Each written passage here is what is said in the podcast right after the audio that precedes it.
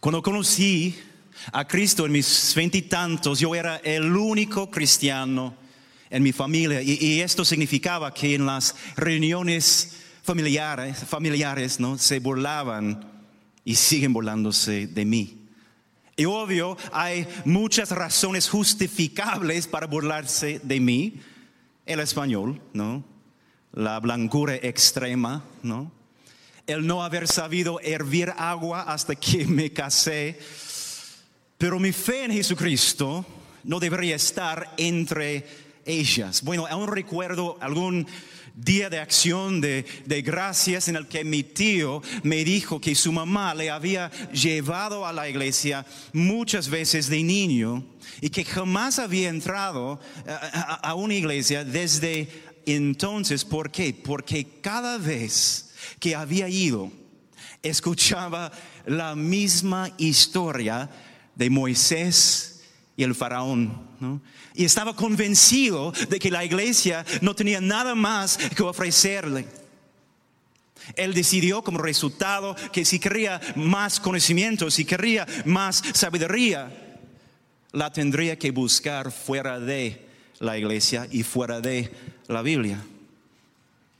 Hace poco yo estaba en una conferencia con más de 500 líderes de iglesia y uno de ellos era un hombre con mucha influencia en esta comunidad.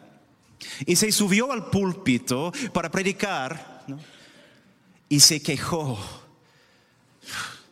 Me pidieron que hablara del Evangelio. Obviamente todos ustedes son cristianos, son líderes, así que no saben por qué necesitan, necesito hablar de, algo tan básico que todos conocemos. Bueno, es el tema que me dieron. Este líder no quería predicar del Evangelio de Jesucristo porque se le hacía demasiado básico como la historia de Moisés y el faraón para mi tío. Y no pensaba que valía la pena hablar de este. Él pensaba que ya había agotado el conocimiento, la sabiduría que la Biblia le ofrece. Él decidió entonces que si quería más conocimiento, si quería más sabiduría, necesitaba revelación adicional a la de la Biblia. Tal vez, tal vez tú te identificas con mi tío, el no cristiano, ¿no? Y piensas que la Biblia no tiene mucho que ofrecer, así que no es necesario que la abras. Buscas conocimiento, sí, buscas sabiduría, sí, pero fuera de la Biblia. O tal vez tú te identificas con el predicador, el cristiano, y piensas que la Biblia sí tiene mucho que ofrecer, pero que tú ya lo dominas. Anhelas que Dios te dé algo más que no se encuentra en las páginas de la Biblia que ya has leído tantas veces. O quizá te pondrías en una tercera categoría, ¿no? Sabes que la Biblia está llena de conocimiento, llena de sabiduría, todo lo que necesitas.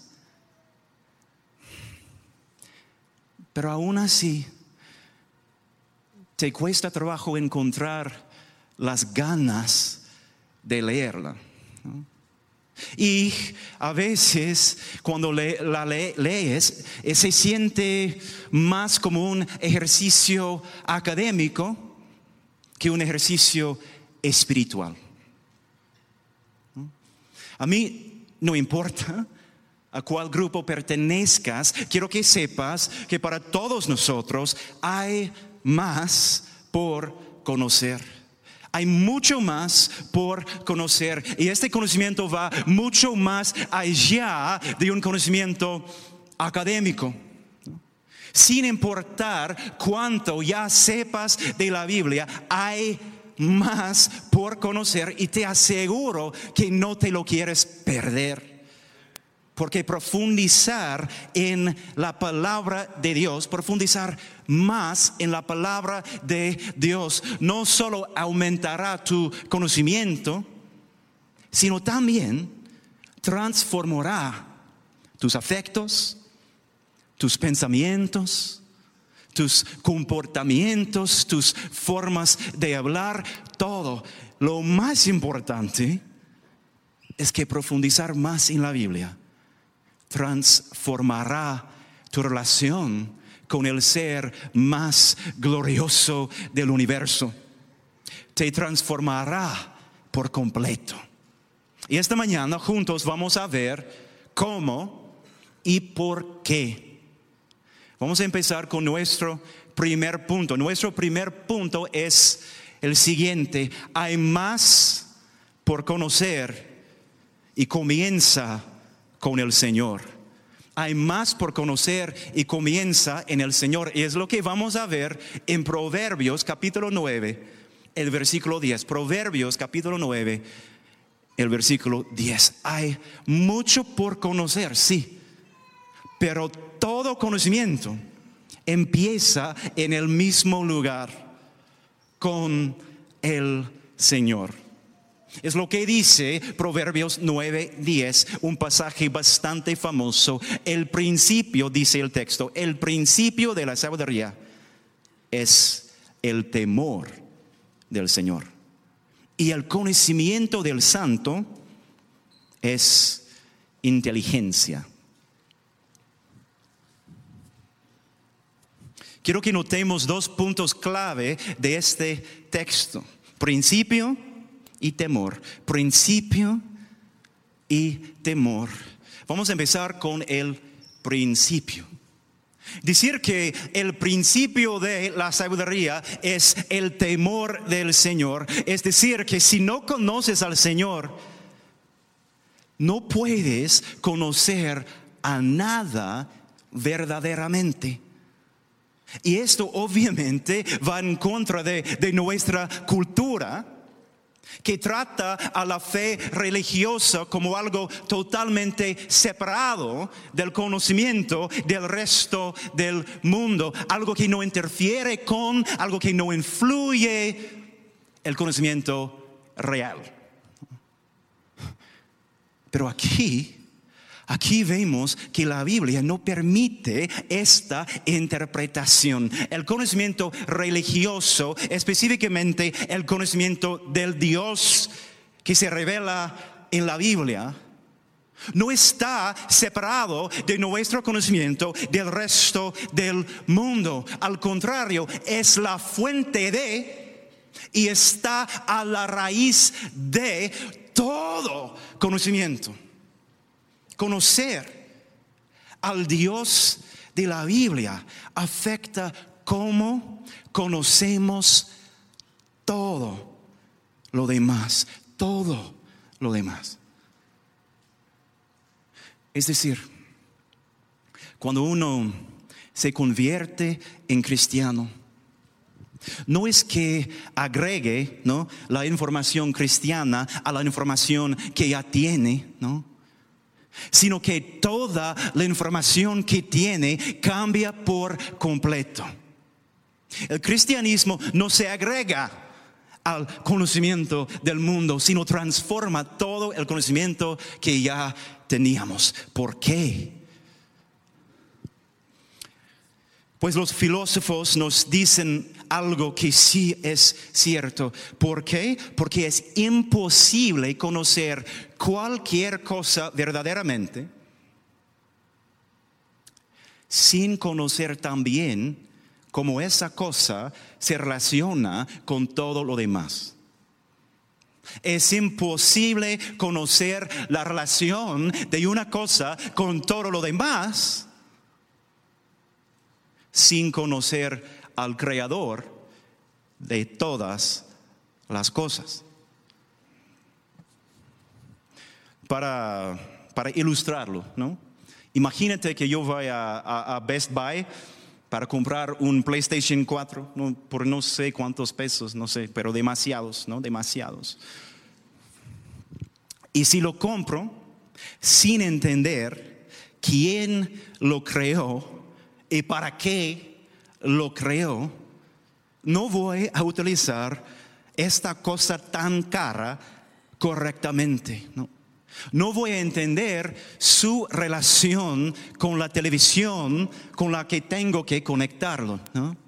No voy a entender su relación con el Internet y poder aprovechar de sus capacidades de, de Wi-Fi. No voy a entender que no puedo meterle cualquier cosa y esperar divertirme. Solo voy a poder utilizar mi nuevo PlayStation 4 correctamente si ya conozco primero que Sony lo creó.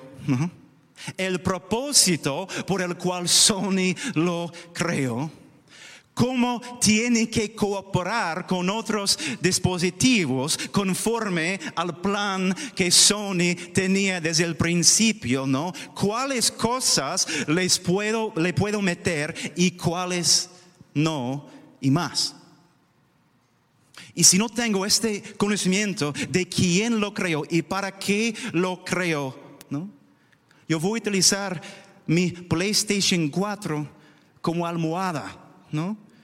Y aunque sí funcionaría, no es el mejor, la mejor almohada, ¿no?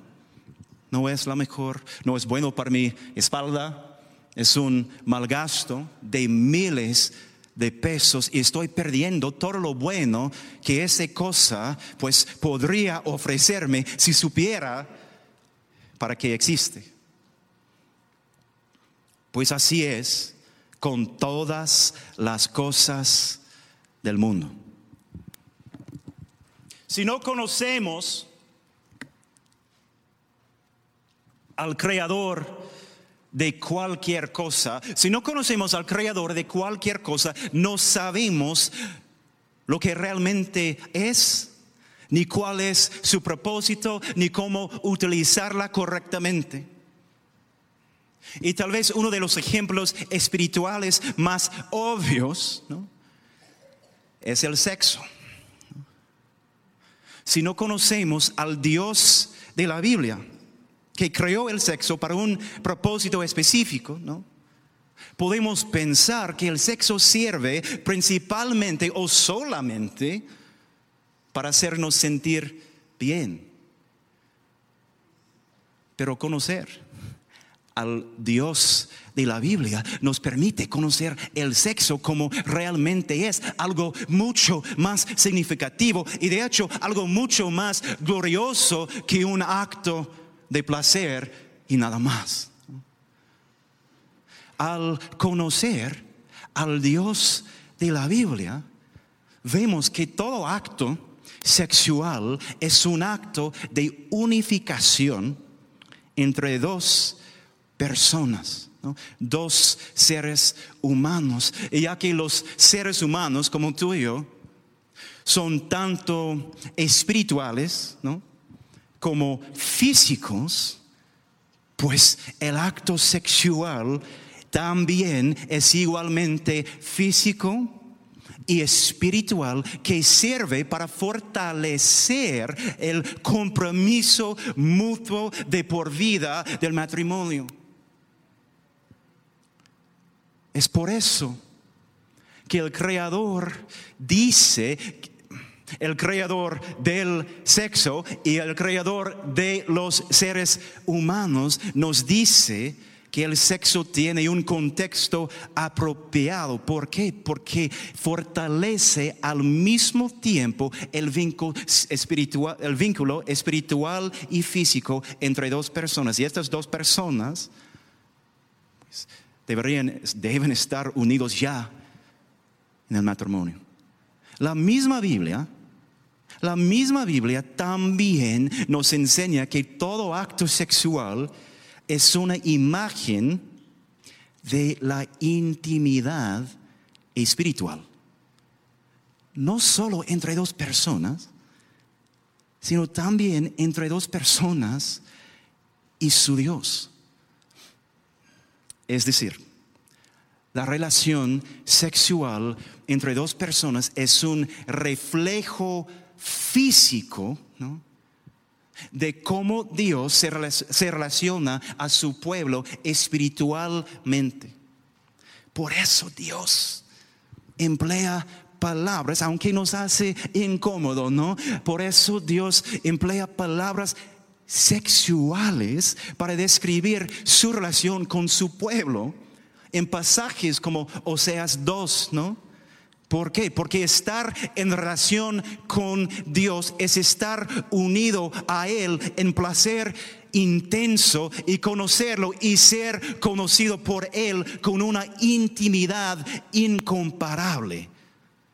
Y esta es otra razón por la cual el sexo se reserva para el compromiso del matrimonio. ¿Por qué? Porque señala al mayor compromiso del universo el de Dios a su pueblo. Solo es un ejemplo, no, pero vemos que saber que el sexo fue diseñado por Dios para reflejar su compromiso con su pueblo, nos ayuda a entender cómo lo deberíamos usar y cómo no lo deberíamos usar. Bueno, lamentablemente, muchas personas no conocen al Dios de la Biblia. Y como resultado, realmente no saben qué es el sexo. ¿Qué es el sexo verdaderamente? Así que lo usan mal. En el proceso de usarlo mal, dañan a otras personas, dañan a sí mismos al hacerlo y pierdan mucho más de lo que yo perdería al usar el PlayStation 4 como una almohada. Hay más por conocer. Y todo conocimiento empieza con el Señor como el principio de la sabiduría. Y al conocerlo a Él, conocemos verdaderamente por primera vez el dinero, el trabajo, el jugar, el descanso, la crianza, la justicia, el amor, el sexo y mucho, pero mucho más. Conocerlo a Él, al creador de todas las cosas, conocerlo a Él cambia todo porque todo recibe su existencia de Él y todo recibe su propósito de Él. El principio del conocimiento. El otro punto que quiero que notemos de este texto es la frase el temor. El texto no dice el texto no dice que saber que Dios existe es el principio de la sabiduría. No dice esto. Dice que el temor del Señor es el principio del conocimiento y sabiduría. El temor del Señor es un concepto bíblico rico, ¿no? Rico. Y no significa que el Señor te da miedo, ¿no? De la misma forma que los juegos mecánicos de Six Flags me dan miedo a mí, ¿no? No es este tipo de miedo. Significa que no solo reconoces la existencia de Dios, sino que también reconoces quién es Dios. Y este conocimiento de quién es Dios produce una admiración gozosa y un asombro imponente delante de su poder, su santidad, su carácter, sus atributos. Significa que Él, Señor, es el centro de tu vida que define todo lo demás y determina cómo te relacionas con todo lo demás. Esto es el temor de Dios. No saber que Dios existe, sino conocer a Dios como realmente es. Entonces, un conocimiento académico de Dios no basta.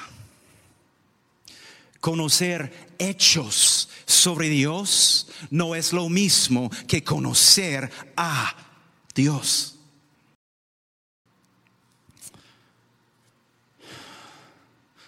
No importa sobre qué quieras conocer más. Todo conocimiento comienza con el Señor. Amén. No podemos conocer a nada verdaderamente sin conocerlo a Él de una forma tan íntima y transformadora que se describe como el temor del Señor. Antes de terminar este punto, hay dos implicaciones poderosas en esta afirmación. Primero, si tu conocimiento ha producido orgullo en ti, aún no conoces nada. Porque el verdadero conocimiento empieza con el temor del Señor, reconociendo que Él y no tú es el centro de todo y la fuente de todo. Segundo, independientemente de qué quieres saber o conocer. El proceso empieza en las páginas de la Biblia, porque es en las páginas de la Biblia que conocemos al Señor como realmente es. Hay más por conocer y comienza con el Señor pero hay más. La búsqueda del conocimiento no solo empieza con el Señor, sino también termina en el Señor. Es lo que vamos a ver en Colosenses 2, el 1 al 4. Colosenses 2, el 1 al 4. Nuestro segundo punto, hay más por conocer y termina en Jesús. Hay más por conocer y termina en Jesús. Colosenses 2, el versículo 1. Quiero que sepan que Pablo está hablando a la iglesia. Quiero que sepan qué gran lucha sostengo por el bien de ustedes y de los que están en la Odisea y de tantos que no me conocen personalmente. Quiero que lo sepan para que cobren ánimo permanezcan unidos por amor y tengan toda la riqueza que proviene de la convicción y del entendimiento. Y aquí en el versículo 3, así conocerán el misterio de Dios, es decir, a Cristo, en quien están escondidos todos los tesoros de la sabiduría y del conocimiento. Les digo esto para que nadie los engañe con argumentos capciosos. quiero que hagamos una pausa juntos para reflexionar sobre el versículo 3. Porque temo que si no lo hacemos no vamos a darnos cuenta la grandeza de lo que afirma. Dice que todos los tesoros de la sabiduría y del conocimiento están escondidos en quién? En Cristo. No solo la sabiduría cristiana, toda la sabiduría. No, no solo el conocimiento religioso, todo el conocimiento, no solo los más importantes tesoros de la sabiduría y del conocimiento, sino todos los tesoros de la sabiduría y del conocimiento. Si queremos entonces sabiduría, tenemos que buscarla en Cristo. Si queremos conocimiento, tenemos que buscarlo en Cristo. Es en Él y solo en Él eh, que todo lo que buscamos está escondido. Y si es una cita bíblica que muchos de nosotros conocemos. Pero ¿cuántos de nosotros la creemos? ¿Cuántos de nosotros vivimos a la luz de esta certeza diariamente? Piénsalo.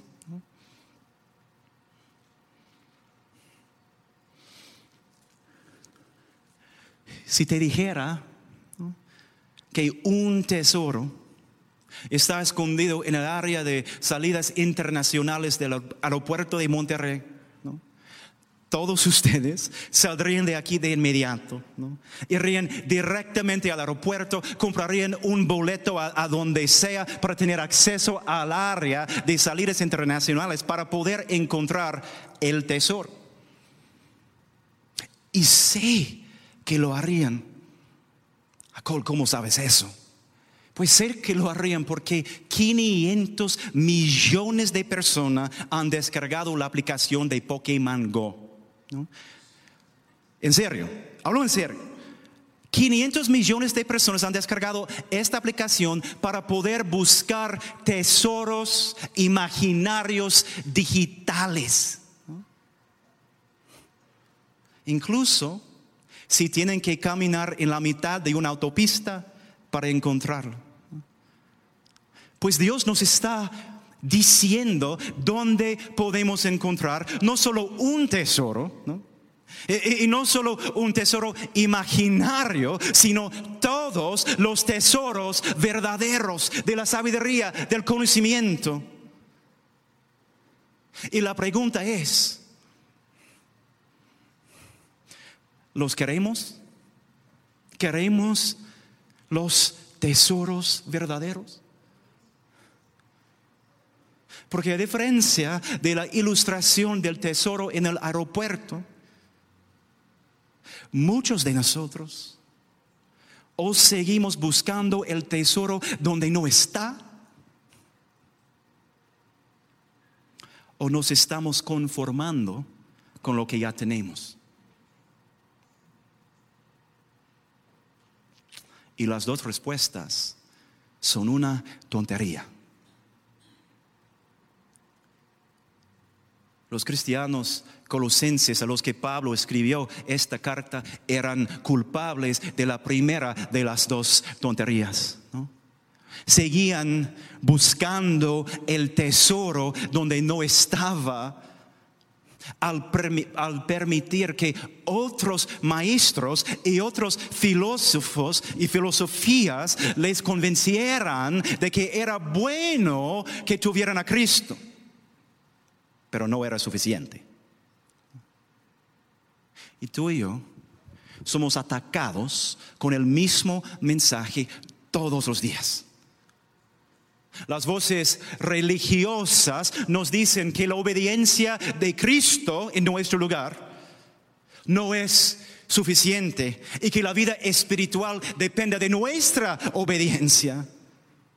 Nos dicen estas voces, ¿no? Que la prosperidad que Cristo nos da no es suficiente, que necesitamos la prosperidad física de la salud y del dinero. Nos dicen que la victoria de Cristo no es suficiente y que nosotros tenemos que derrotar al diablo en su nombre. Nos dicen que necesitamos depender de un liderazgo ungido humano, porque el rey del universo, el Señor de los señores, es bueno, pero no es suficiente.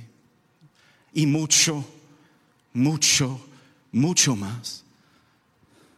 A la vez, las voces no religiosas nos hablan de la misma forma y nos dicen que la justicia de Cristo no es suficiente y que necesitamos adoptar su concepto de la justicia.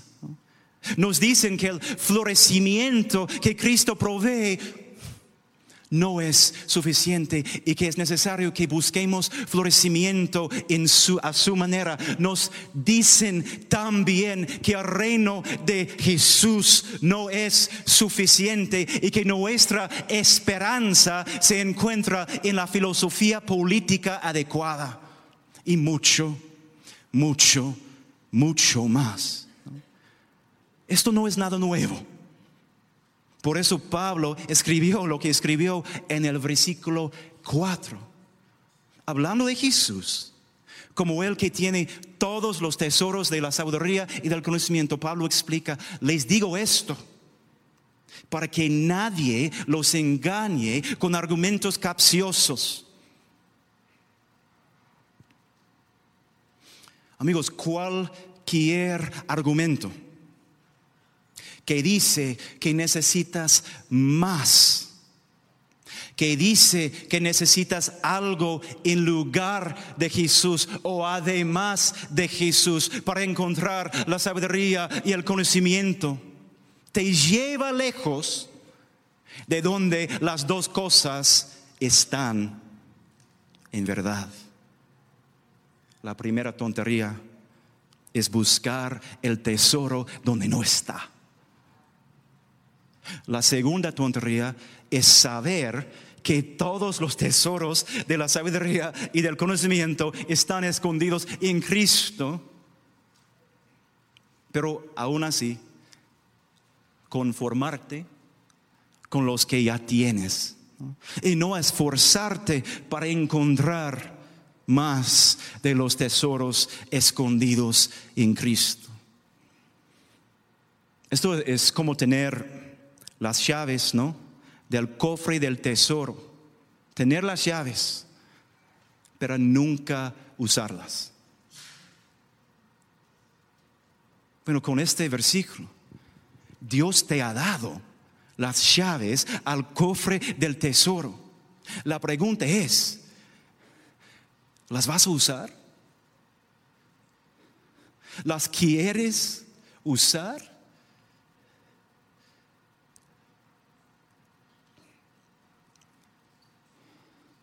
Y si decides que sí,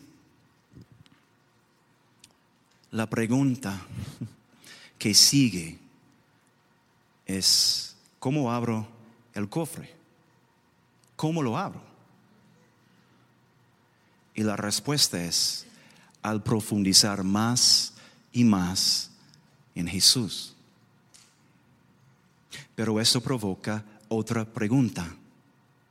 ¿Cómo profundizo más y más en Jesús?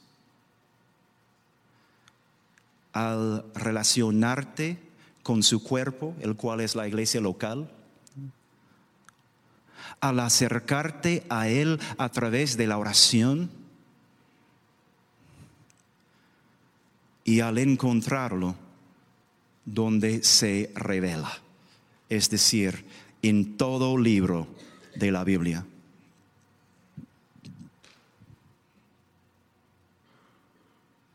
Jesús mismo dice tres veces, y los apóstoles lo repiten, pero Jesús mismo dice tres veces que Él es el punto principal de toda la Biblia. Lo hace en Mateo 5, lo hace en Juan 5, lo hace en Lucas 24. En los tres pasajes Jesús dice, la Biblia en su totalidad se trata de mí. Yo soy el personaje principal, yo soy el héroe de cada historia, de cada página, de cada mandamiento de esta Biblia.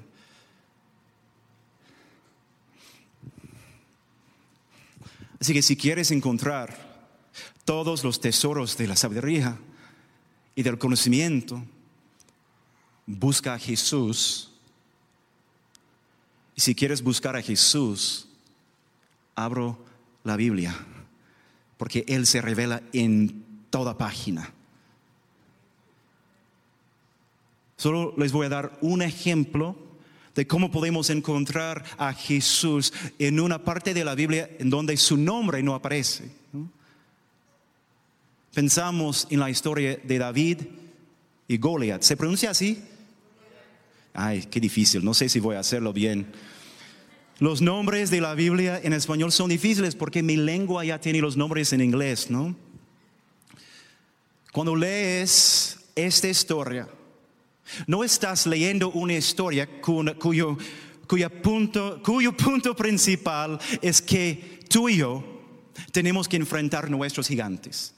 No es una historia cuyo punto principal es que tú y yo tenemos que enfrentar nuestros gigantes. No estás leyendo una historia en la que David es el héroe. Estás leyendo una historia cuyo punto principal es Jesús, amén. Jesús, el David perfecto. Y es Él, Jesús, que es el héroe de esta historia y todas las demás. ¿no? Piénsalo. Todo lo que sucedió en una escala local y física en la batalla entre David y gracias, sucedió en una escala espiritual universal en la cruz de Jesús. En la batalla entre David y el pueblo de Dios estaba indefenso para pelear por su propia libertad y vida física. En la batalla de Jesús en la cruz, el pueblo de Dios estaba indefenso para pelear por su propia libertad y vida espiritual. En la batalla entre David y el enemigo físico es confrontado por un oponente inusual y aparentemente débil de quien todos a su alrededor dudan. En la batalla de Jesús en la cruz, el enemigo espiritual es confrontado, confrontado por un oponente inusual y aparentemente débil de quien todos a su alrededor dudan. En ambas batallas, las armas para ganar la victoria son débiles y poco impresionantes. Pero la victoria obtenida con esas poco impresionantes armas es final y decisiva. En ambas batallas, las personas que no pudieran luchar por sí mismas, reciben libertad y vida porque alguien más peleó en su lugar. Aleluya. En una historia en la que el nombre de Jesús no se menciona, si lo estamos buscando, lo vamos a encontrar en toda su sabiduría y en todo su conocimiento. Cada vez que abres tu Biblia, puedes ver a Jesús sin importar a la página que abres. Erasmus, un famoso investigador holandés del siglo XV, dijo que la Biblia te dará Cristo en una intimidad tan cercana que Él sería menos visible a ti si se parara ante tus ojos. La Biblia te dará a Cristo en una intimidad tan cercana que Él sería menos visible a ti si se parara ante tus ojos. Y tenía toda la razón. Y donde ves a Jesús, también vas a encontrar los tesoros de la sabiduría y del conocimiento que están escondidos en Él. Otra vez digo, no importa sobre qué quieras conocer más. Todos los tesoros de la sabiduría y del conocimiento se encuentran en el mismo lugar, en Jesús. Y obviamente, hermanos, esto no quiere decir que, que no puedas aprender nada aparte de lo que está escrito en la Biblia. ¿no? o que sea un pecado buscar datos en Wikipedia, ¿no? O ver videos tutoriales en YouTube. No, no, no, no significa que como el creador y sustentador de todo, Jesús es la fuente de toda sabiduría y conocimiento sin importar quién lo diga. Significa que cualquier sabiduría, que cualquier conocimiento que lo contradiga a Jesús o que le trate como menos que suficiente en sí mismo, no es, sabiduría, no es conocimiento en absoluto, es un engaño, como dice Pablo. Significa que tal como la búsqueda del conocimiento empieza con el temor del Señor, termina en el Hijo del Señor. Lo que implica que la herramienta más esencial en nuestra búsqueda es la Biblia, que nos presenta al Señor y a su Hijo en cada página.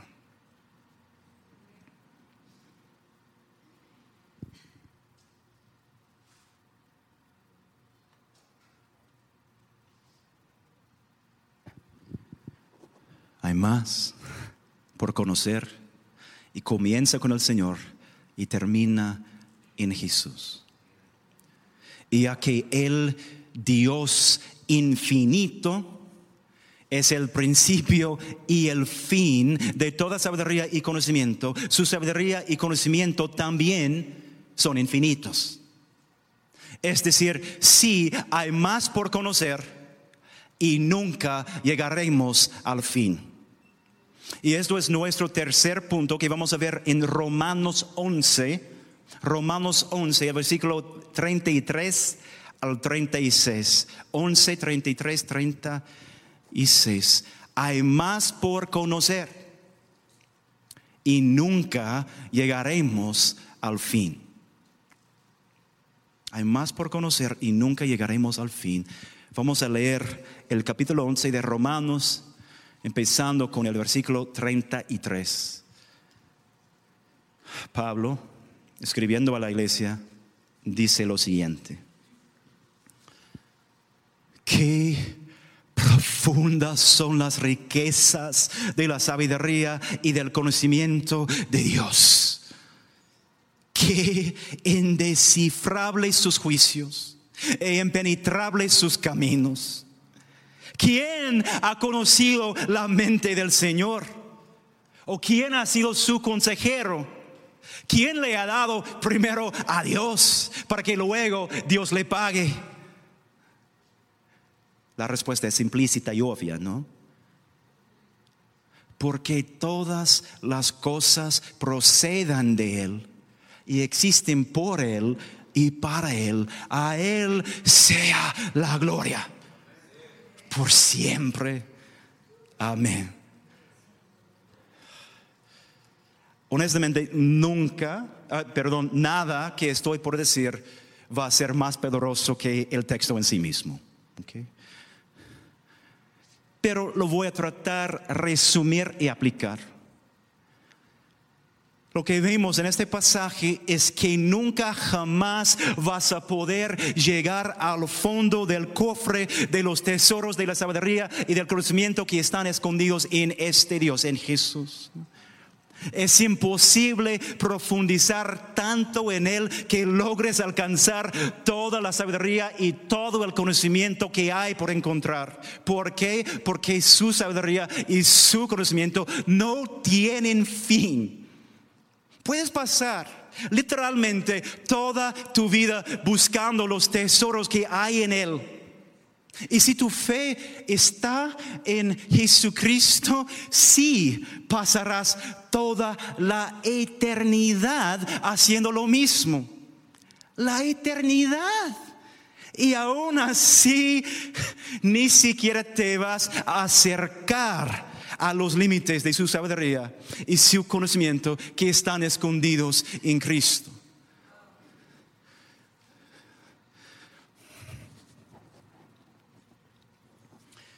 Así que, si no eres cristiano y piensas que la Biblia no tiene nada que ofrecerte que aún no conoces, te has puesto a ti en el lugar que pertenece a Dios como el que tiene toda la sabiduría y todo el conocimiento. Si eres cristiano y te has aburrido ya de la Biblia porque ya la conoces, ¿no? Tu Dios no es el Dios de la Biblia. El Dios de la Biblia tiene mucho más que revelarte en Cristo, quien se revela en la Biblia. Si eres cristiano.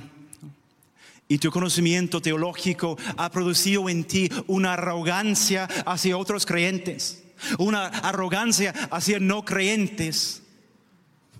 Tu Dios no es el Dios de la Biblia.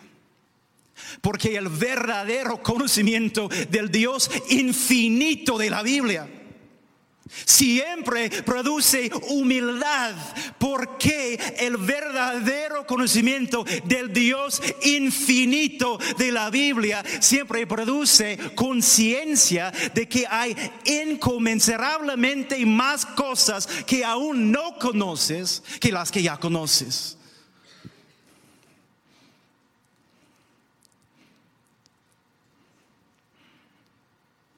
No hay nada menos cristiano que un cristiano arrogante por su conocimiento.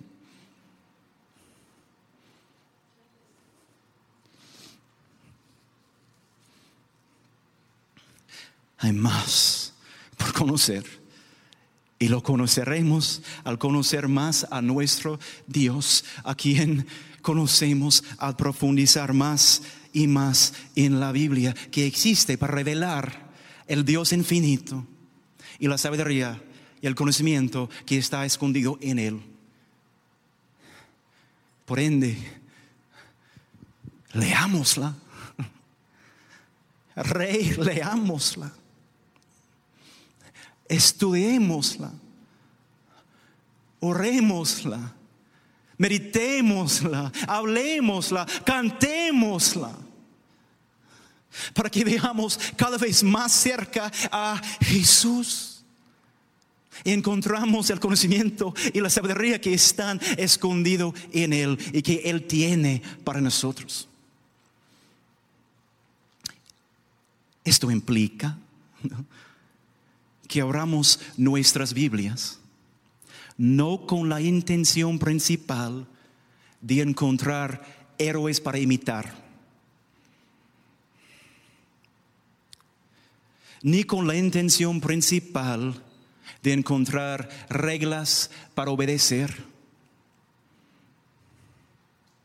ni con la intención principal de encontrar principios para aplicar, ni con la intención de encontrar información para memorizar, sino con la intención principal de encontrar a un Dios para alabar y adorar. Porque ahí está en cada versículo, en cada capítulo, en cada página de cada libro de la Biblia entera. El Dios que se describe en Romanos 11, el Dios del que proceden todas las cosas y por el cual y para cual existen todas las cosas.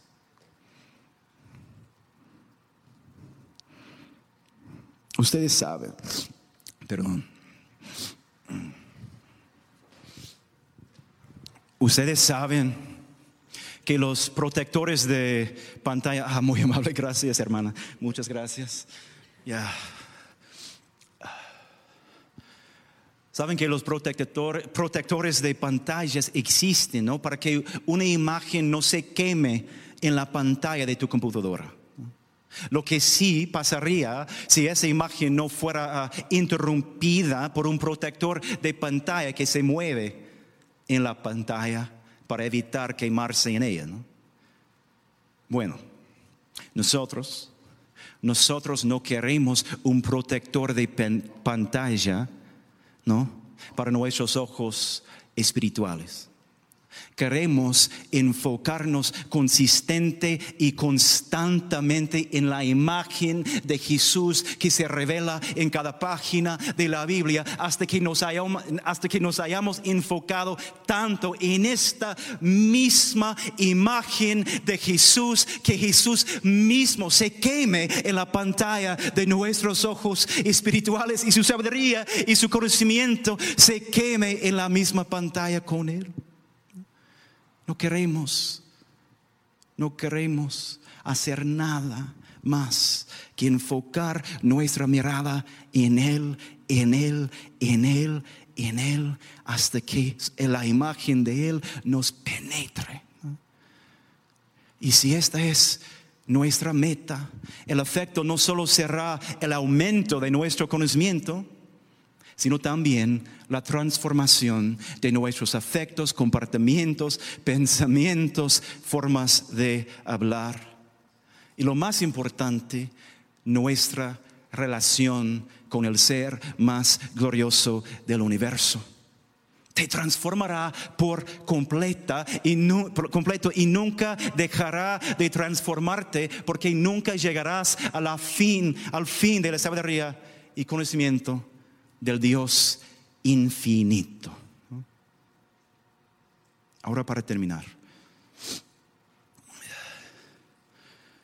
Si no eres cristiano, hay más por conocer. Si eres cristiano, hay más por conocer.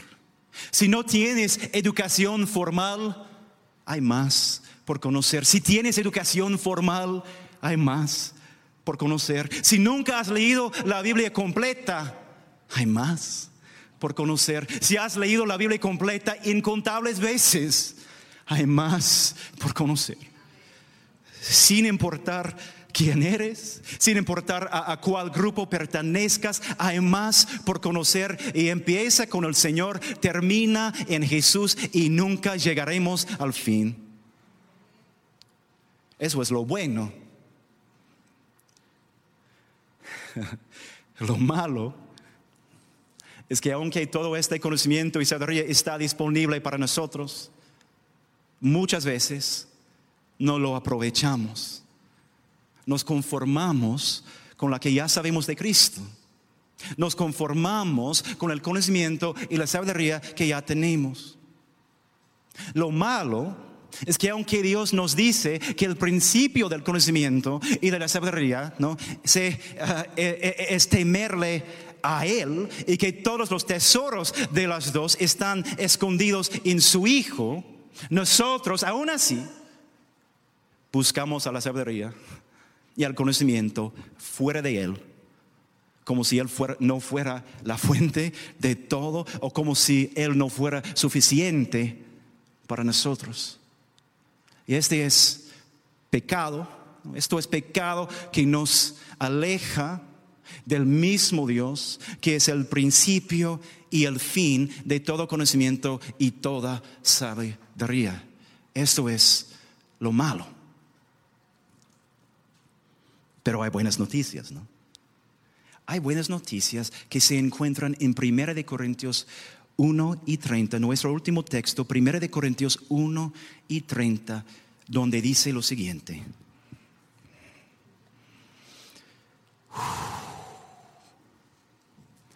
Pero por obra suya, hablando de Cristo, pero por obra suya están ustedes en Cristo Jesús el cual se hizo para nosotros sabiduría de Dios y justificación, santificación y redención para que tal como está escrito, el que se gloría, que se gloríe en el Señor.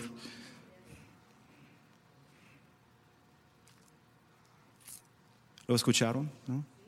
Sí. Jesús se hizo sabiduría para nosotros. O sea, sabiendo que tú y yo nos íbamos a conformar con el conocimiento y sabiduría que ya tenemos y por ende fallar en crecer en ella, Jesús se hizo sabiduría para nosotros. Sabiendo que tú y yo íbamos a, a, buscar la sabiduría en los lugares equivocados y por ende contradecirle a Él o tratarlo como si Él no fuera suficiente, Él se hizo sabiduría para nosotros. Como resultado, si nuestra fe está en este Cristo Jesús, Dios cuenta su sabiduría como si fuera la nuestra y nos trata como si, como si hubiéramos vivido la vida de sabiduría que Jesús vivió en nuestro lugar. Nos salva de nuestra necedad, ¿no? y de su castigo y nos regala su sabiduría y su recompensa. Eso es el único motivo que deberíamos necesitar para arrepentirnos de, de, no buscar la sabiduría que empieza y termina en Él y dedicarnos a profundizar cada vez más en su palabra. Y esta búsqueda vale todo el esfuerzo que requiere. Porque cuando hablamos de profundizar en el conocimiento, en la sabiduría, ¿no? no estamos hablando de profundizar en tu familiaridad con una colección de datos. Estamos hablando de profundizar en tu relación con una persona la persona más gloriosa, la persona más bondadosa, la persona más poderosa y sabia del universo. Él es el principio de todo sabiduría y conocimiento. Él en quien están escondidos todos los tesoros del conocimiento y de la sabiduría. Él cuya sabiduría y conocimiento no tienen fin. Él que se hizo sabiduría para ti. Hay más por conocer y siempre habrá más que conocer porque siempre habrá más de Él por conocer. Oremos.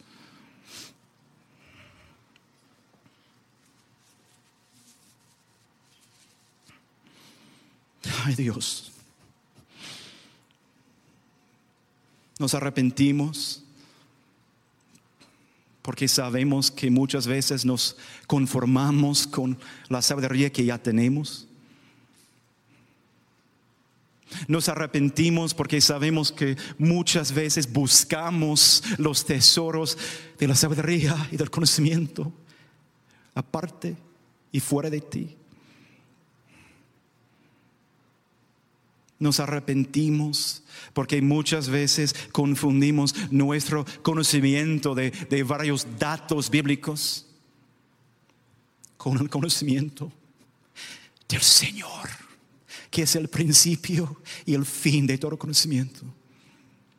Perdónanos Dios y llénanos con las ganas y con un deseo fuerte, con un anhelo de buscar a Jesús, de asombrarnos delante de Él. Ayúdanos a tener los esfuerzos para abrir la Biblia otra vez, para leer el mismo pasaje otra vez y para ver a Jesús una y otra y otra y otra vez hasta que su imagen se queme en nuestros corazones y en nuestros ojos. Te pedimos eso en el nombre de tu Hijo Jesucristo.